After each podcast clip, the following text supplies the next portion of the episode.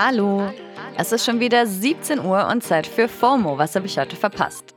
Heute ist schon der letzte Tag im November. Wir haben den 30.11.2022. Mein Name ist Dana Sein. Ich habe mir die Finger bunt gescrollt und euch Folgendes mitgebracht. Die App des Jahres, welchen Einfluss die WM auf die iranische Revolution hat und was auf Elons Nachttisch liegt. Wir starten wie immer mit dem ultimativ schnellen Timeline Recap. Erstens.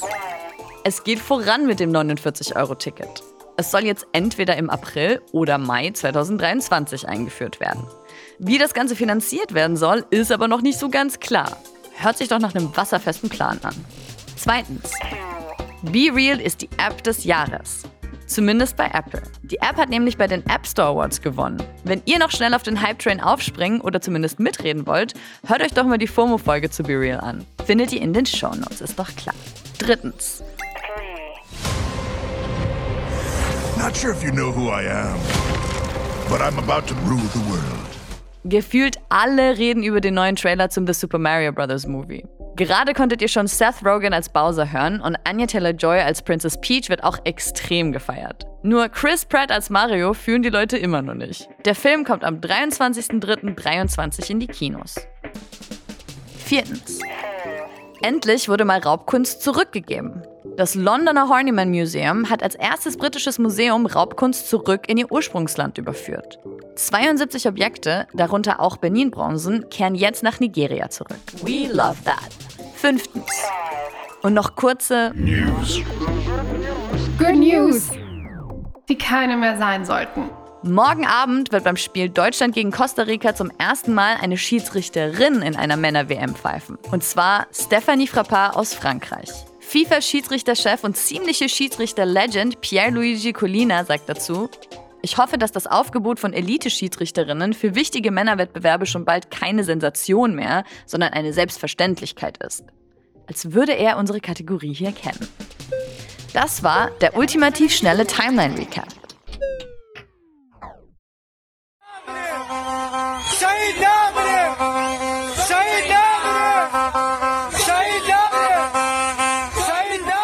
Man kann gerade wieder mehr Videos der iranischen Revolution sehen. Und das liegt daran, dass das Regime die Internetsperre stark gelockert hat. Wegen der Fußball-WM.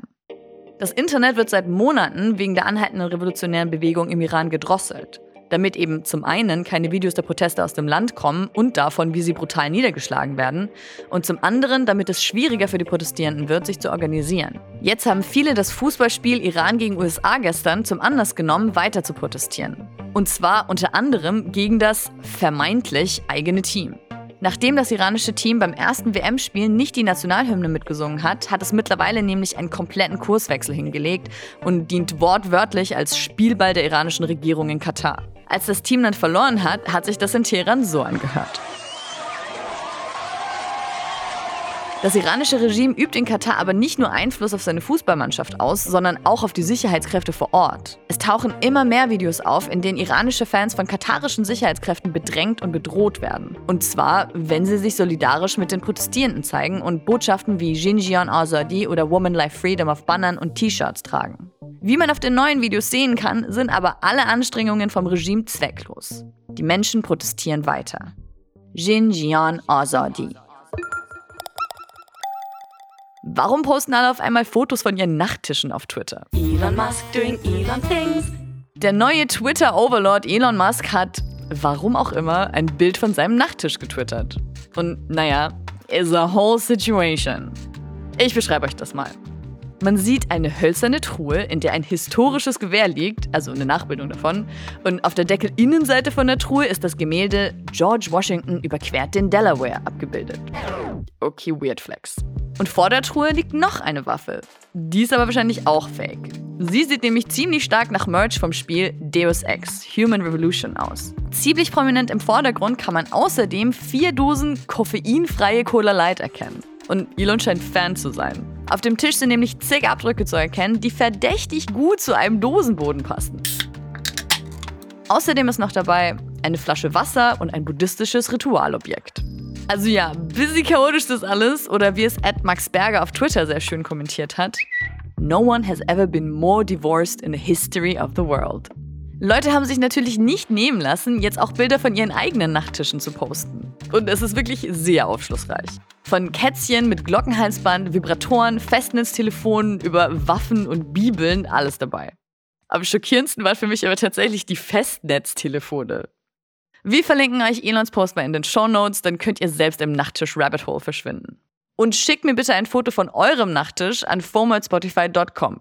Ich schicke euch dann eine Persönlichkeitsanalyse zurück. Das war's für heute mit FOMO und wir hören uns morgen wieder hier auf Spotify. FOMO ist eine Produktion von Spotify Studios in Zusammenarbeit mit ACB Stories. Lasst uns mal 5 Sterne da, wenn ihr wollt. Tschüss. Tschüss.